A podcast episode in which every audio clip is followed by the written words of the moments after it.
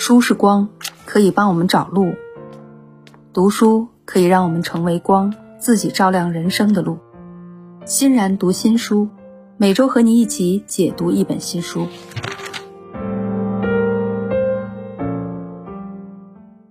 Hello，大家好，又过了一周，我们继续回到的是欣然读新书。那这一周呢，欣然要跟大家分享的这本书叫做《优秀的绵羊》。它的作者呢是一位耶鲁大学的教授。这本书是对美国优秀的大学教育的反思。这本《优秀的绵羊》呢，是一本颠覆美国中上阶层价值观的警示之作。那么，在《纽约时报》对它是这样的评价的：《优秀的绵羊》这本书很可能会在美国历史上留下永久的印记。原因有三个。首先呢，作者。他在美国名校浸泡了二十四年，毕业于哥伦比亚大学，曾在耶鲁大学任教十年，所以作者知道美国名校究竟是怎么一回事儿。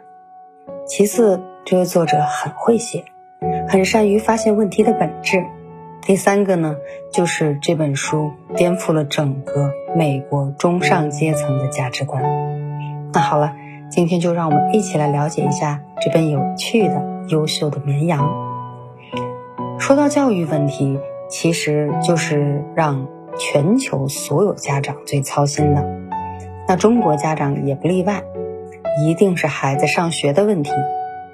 如果你是孩子的家长或者学生本人，到底该怎么选择学校和专业最高效？还有，到底要不要去到美国留学呢？要不要考美国的名校？美国名校到底是怎么录取的？这本书讲了美国大学真正的运作方式，甚至辐射了全球出名的大学真正的运作方式。如果你是在校的大学生，或者刚走出校园不久的职场新人，留学深造的想法会时不时的闪现。那听这本书比咨询留学机构要靠谱得多。这本书的作者叫做威廉。德雷谢维奇，他在耶鲁大学教了十年的书，在美国被称为常春藤名校的出名大学待了二十四年。《优秀的绵羊》这本书里，他告诉我们什么才是真正好的高等教育。那好了，这本书呢讲了三个观点：第一个是常春藤名校不搞素质教育；第二是美国大牌教授。不给学生上课。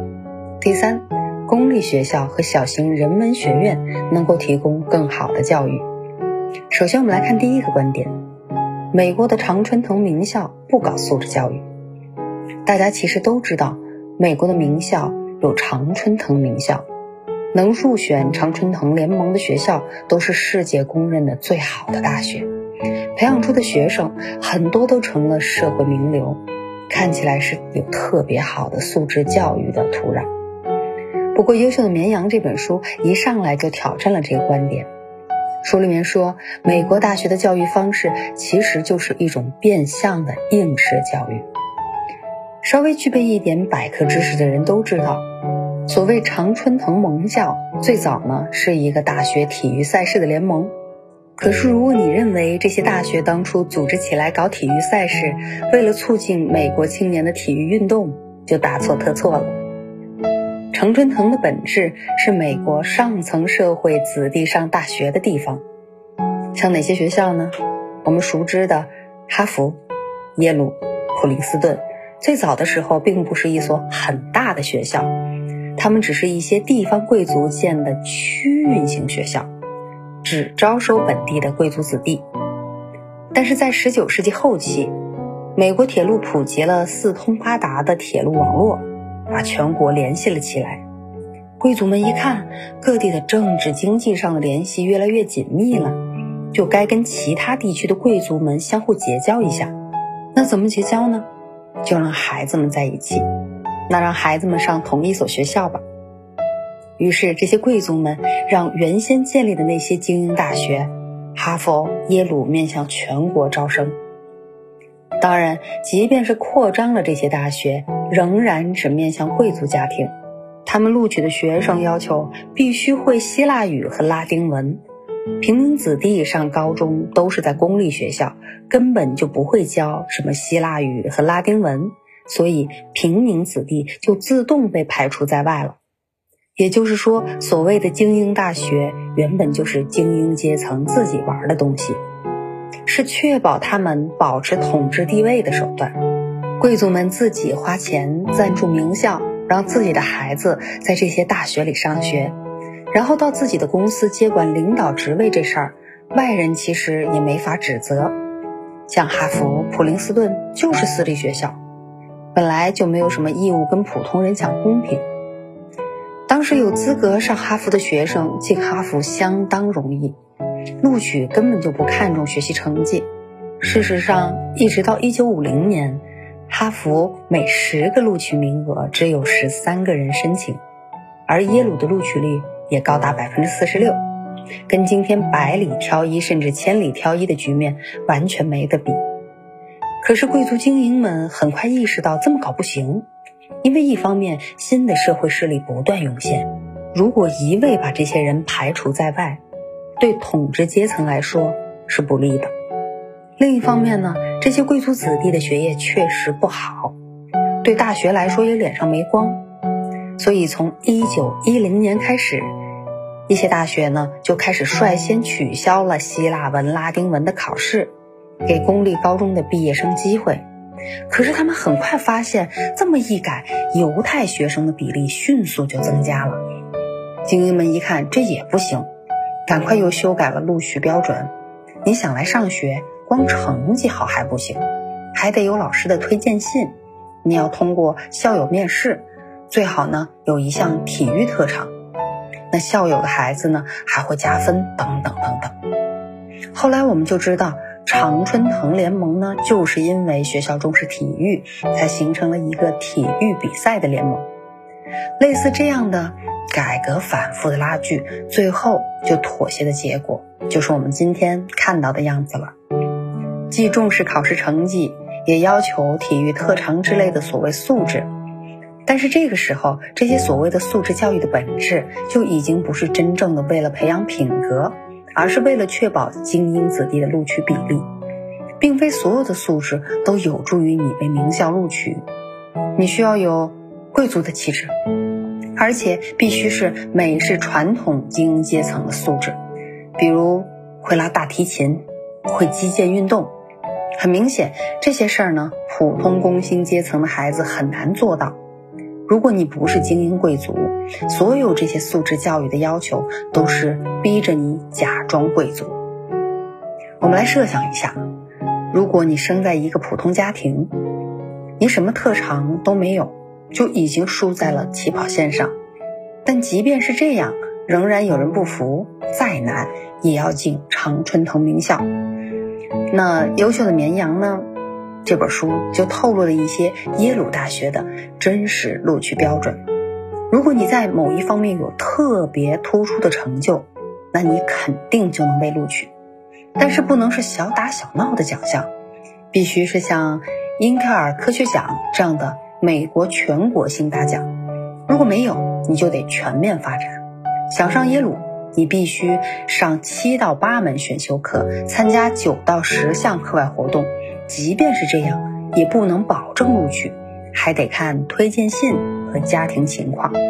至于中国家长津津乐道的 SAT 考试成绩，其实没有多大意义。一个孩子想达到这个标准，他的高中生涯基本上就在不停的参加各种课外活动和选修课程中度过。但这还不是最糟糕的，那最糟糕的是什么呢？就是这个孩子他不知道为什么要过这样的日子。他从小被灌输的价值观是不能输，他们这么做呢，只是因为孩子们害怕被别的孩子超过，因为这些孩子的自信心就是建立在外人对自己的评价上的。大家都不喜欢应试教育，因为应试教育是让一帮孩子削尖了脑袋去达到一个统一的考试标准，这会造成孩子缺乏独立自主的意识，知道怎么考试，却不知道为什么考试。这句话好像放在中国，大家听着很熟悉，其实放在美国中学生身上一样成立。他们知道为了上常春藤大学该做什么样的准备，但他们同样不知道这么做的意义是什么。真的上了大学之后，这帮孩子的大学生活跟中学时完全一样，仍然是上各种选修课，参加各类课外活动，拿一个好的分数，让自己的大学简历熠熠生辉。再来看一下大学毕业之后会去哪儿呢？去找一份华尔街的体面工作，混迹于上流社会。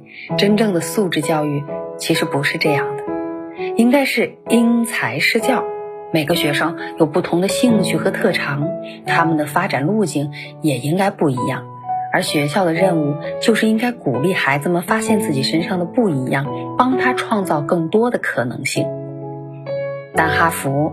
耶鲁的优秀毕业生却基本上是同一个面孔，你可以去翻一下他们的简历，就会发现他们都是学霸，成绩一流，都担任过社团的学生干部，擅长好几项体育运动或者是乐器，看上去特别正义，会去做各种慈善活动，帮助过非洲贫困地区的儿童等等等等。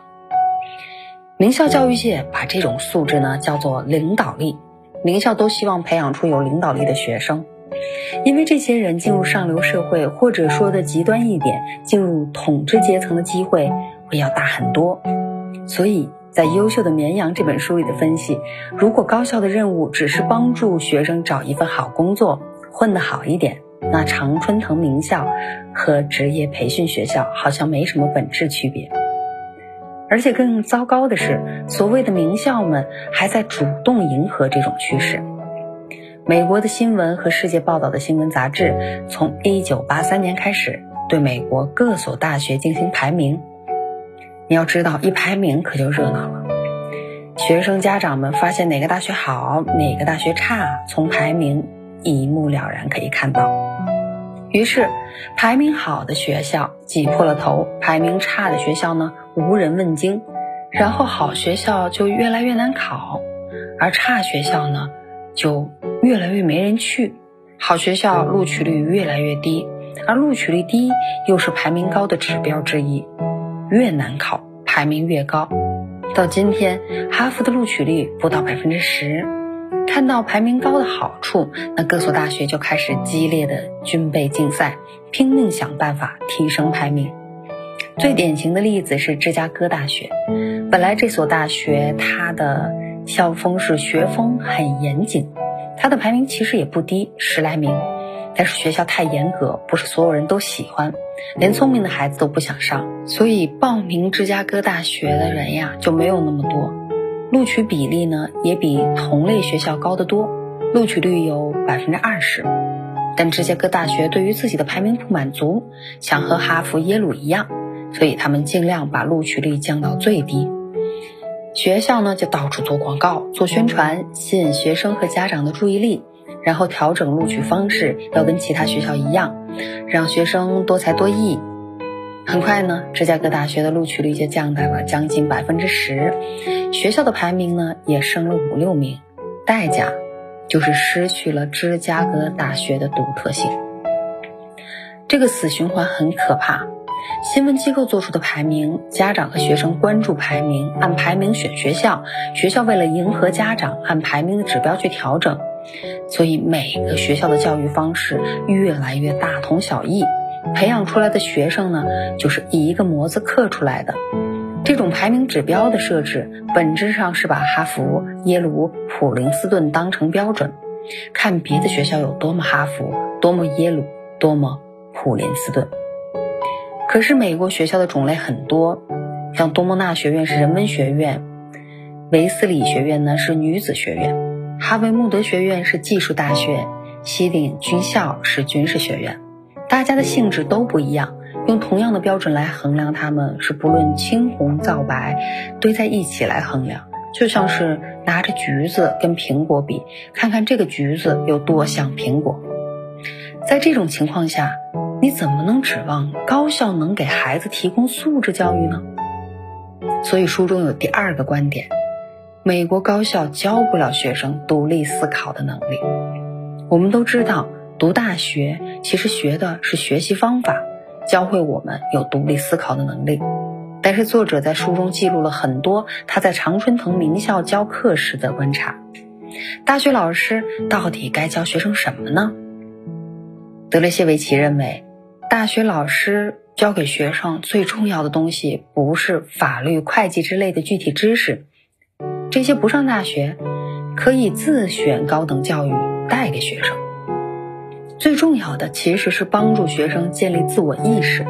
而自我意识的核心就是有独立思考的能力。我们常听人说要有独立思考的能力，那么独立思考的能力到底是什么呢？作者说，最核心的就是学会分析他人的观点，并阐述自己的观点。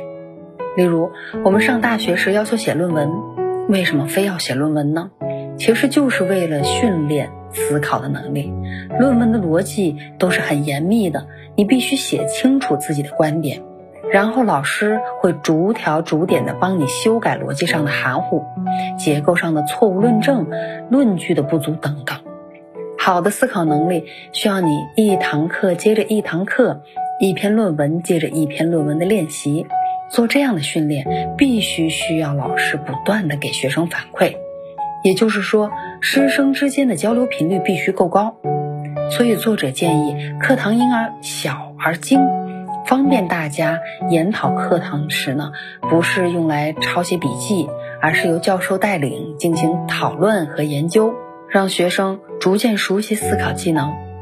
上课不是灌输给学生他不知道的知识，而是教授引导学生围绕着某个主题进行讨论。这个过程里呢，教授会不断的提出新的问题，迫使学生进一步展开解释自己模糊的答案。他会帮助害羞谦逊的学生发现内在的自信。他接纳并鼓励学生，但同时引导和挑战学生。也就是说，要想给学生思考问题的能力，教授在课堂上的角色就不能是回答问题，而应该是提问者，甚至。有些问题连教授本人也并不知道答案，他也可以抛给学生来思考。那研讨课上的讨论是一种开放式的合作，在交流中能够收获意外的惊喜和新事物，这个就是共同思考模式。但是现在的高校教学方式，这种做法显然太奢侈了。上过大学的其实都知道，大学的大部分课都是大堂课。几十甚至上百个学生在下面听课，老师只管在上面讲，很少跟学生互动。有些教授呢，甚至只管讲课的部分和学生互动的部分呢，都是全部交给助教完成的，学生根本得不到针对性的指导。还有一点重要的问题是，大牌教授基本不给普通的本科生上课，这种情况在美国最一流的高校也很普遍。终身教授不给本科生上课，给新入学的大学生上课的呢，基本上都是临时执行教职员，像博士后或者是在读的博士生，或者其他全职的非终身教授。最好的老师不教学生，那学生还怎么能容易的学会独立思考呢？这是一件让人难过的事情。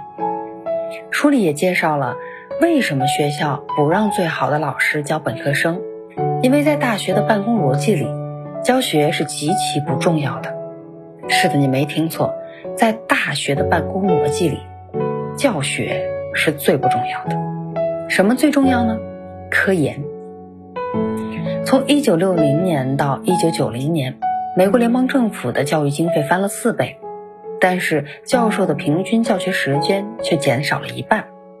只有研究上取得了进步，才会被教育圈认可。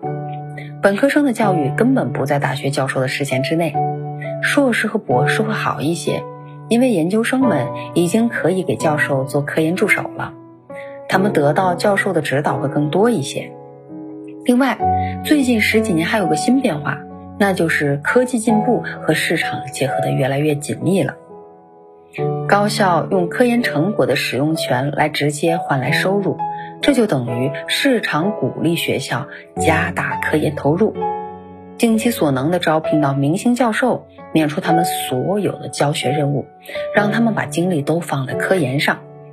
除了上面说的，还有一个原因就是前面提到过，美国新闻与世界报道杂志对大学的排名。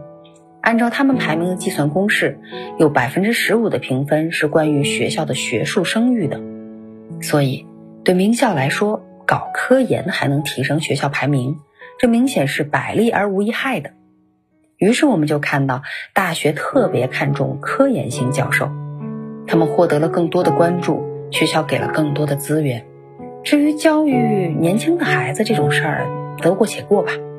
甚至比较滑稽的是，如果你是一名大学教授，你把你的工作重心放在教导这些大学生的身上，那么你很可能被认为是学术态度有问题。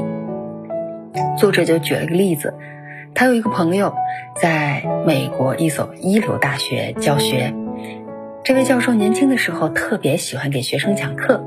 讲课水平也很高，学生们都很喜欢他。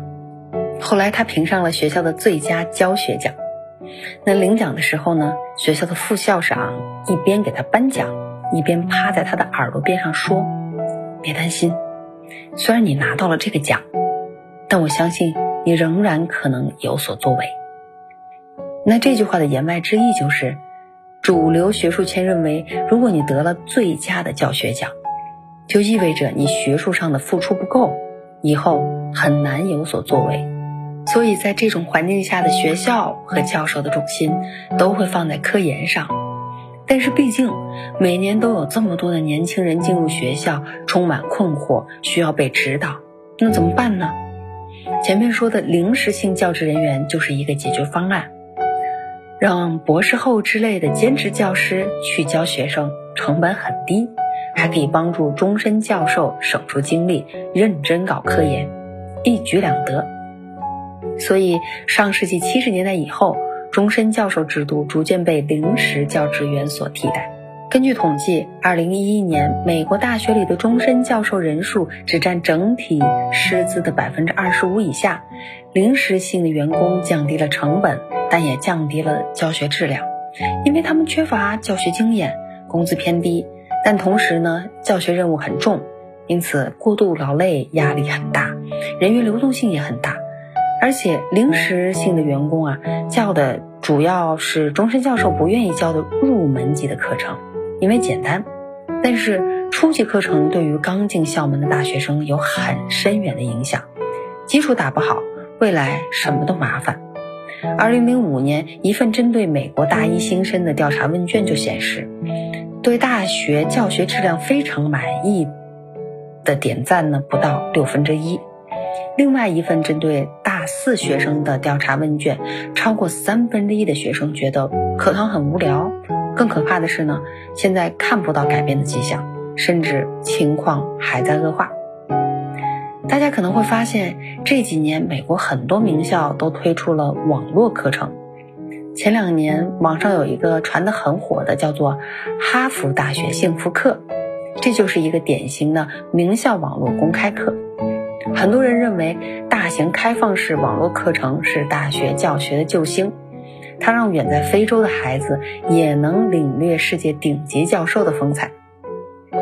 但是作者却觉得，网络公开课对大学的课程来说是雪上加霜，教授们本来就不容易接近。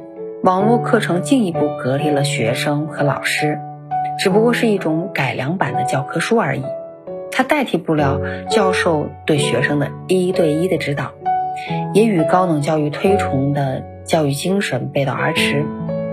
那为什么会开网络课程呢？其实是名校和第三方的商业机构合作推出来的，他们的目标用户根本不是什么非洲上不起美国名校的穷学生。他们实际上是想把知名大学的网络课程推销给第二、第三梯队的大学，以此来创收。总而言之，作者在这里给我们勾绘了一个美国高校的教学现况。在目前的状况下，大学教授在教导学生上是很欠缺的。如果你是奔着常春藤名校的名教授去报考的话，你会失望，一定失望。那好了，有了这两个观点，我们就在想，那我们选大学的时候应该选什么样的大学呢？是不是说那些出名的大学就不值得上呢？当然不是。首先来看看，如果你要去美国留学，美国教育在全球的领先地位还是确定无疑的。公立大学和小型的人文学院能够提供更好的教育。作者首先推荐的是美国的公立大学，因为公立大学是真的多元性。这里说的真的多元性啊，而不是精英私立大学那种人为的多元性。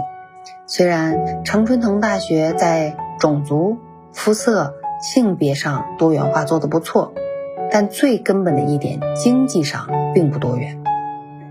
学生们中呢，有钱的孩子居多。有个统计显示，哈佛大学一半以上的学生来自于全美收入前百分之五的家庭。斯坦福大学就更夸张了。有近一半的学生来自全美收入前百分之一点五的家庭，为什么都是有钱人呢？有一个原因大家都知道，这些名校的学费非常的昂贵，一般人很难负担得起。但是上大学花多少钱其实并不是最重要的，上大学之前花了多少钱才是最重要的。有人统计过。想进名校获得贵族素质，最有效的办法就是花巨资进入排名靠前的私立高中。像哈佛、耶鲁和普林斯顿这三所大学录取的新生当中，有百分之二十二来自美国一百所著名高中，这相当于全国高中总数的百分之零点三。而这一百所高中之中呢，只有六所不是私立的，剩下的九十四所全是私立。所以，虽然常春藤名校的学生看上去在文化上很多元化，但是在经济层面上，上名校基本上就是一个有钱人的游戏。都是有钱人，会有什么问题吗？就是价值观会单一，大家都认可金钱这一个价值观，认为这就是素质高更成功的表现，于是所有人都去追逐更高的收入的职业。像哈佛、耶鲁之类的名校毕业生，大部分都选择了进入管理和咨询行业，就是这个原因。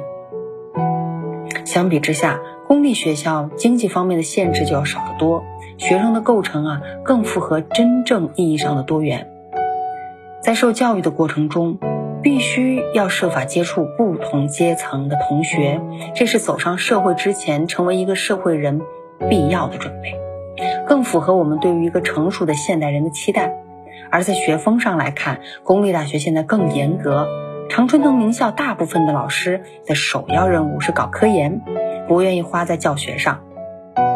那么师生之间呢，形成了互不得罪的默契。而这种以肯定为主的文化氛围下，学生的成绩就会逐年膨胀。一九五零年。美国公立大学和私立大学的平均成绩积分是大家常听的那个叫做 GPA，是二点五分。但是到了二零零七年，公立大学是三点零一分，私立大学上升到了三点三零分。而一些顶级名校，他们的分数达到了三点四三分。私立大学给学生打分越来越松，相比之下，公立大学的老师更严格。因为他们是政府建的学校，不依赖校友的捐款，所以不必担心得罪未来的校友，也不必担心伤害学生的脆弱自尊。这些学校呢，没有那些研究性的大学那么看重研究，更注重教学，所以老师对于学生的个人关注也会更多。在学生日后申请研究生基金或者工作的时候，公立大学的学生常有更好的推荐信，而常春藤学校的老师呢？可能连学生是谁都不知道。作者还推崇小型人文学院，这是因为啊，这些小型人文学院的教育理念可以克服名校身上的问题。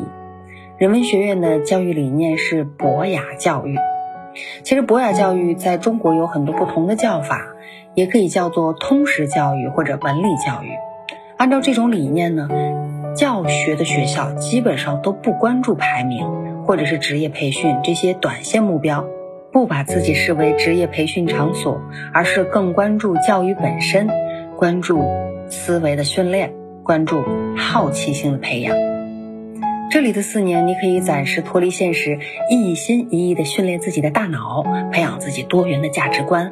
和研究型的大学相比，这对老师会更乐意和学生互动，更愿意在学生身上花时间。这和我们现在的教育价值观其实是完完全全相反的。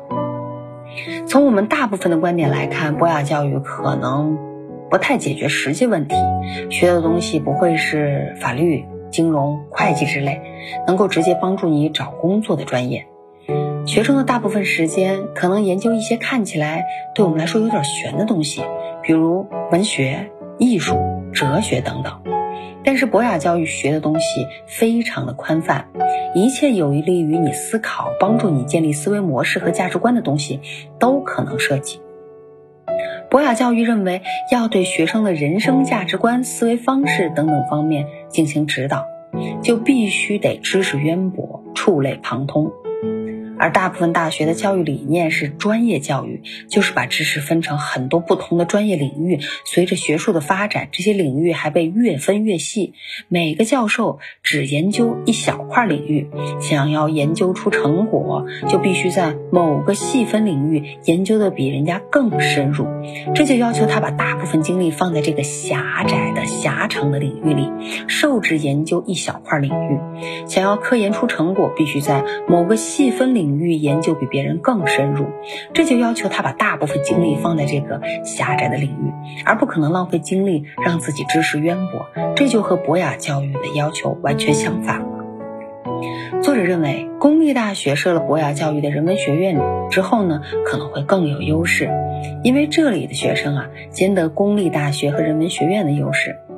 当然，可能很多人依然会担心学这些务虚的学科将来怎么就业。这就是一个很现实的问题。从职业的角度来看，很多统计数据表明，学艺术、文学、数学的孩子，相比学工科、商科的孩子，就业成就并不差。而且在需要创意合作的工作岗位上，学文学艺术的学生表现得更好。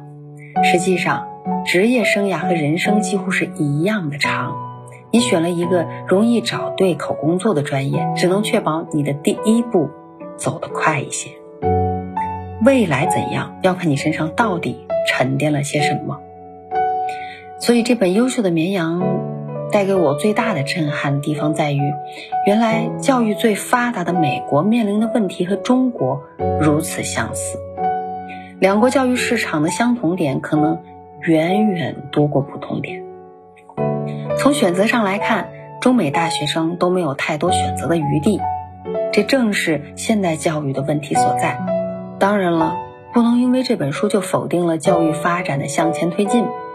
我每个人都希望在大学里学到独立思考的能力，学到学习的方法。也许，优秀的绵羊告诉的我们：首先，我们在给孩子或者给自己选择教育理念和教育方式的时候。就要有独立思考的能力，毕竟方向的选择大于努力。还记得孔子的那句话吗？其实也就印证了《优秀的绵羊》这本书的核心：君子不器。好了，我们下一期欣然读新书，再见了。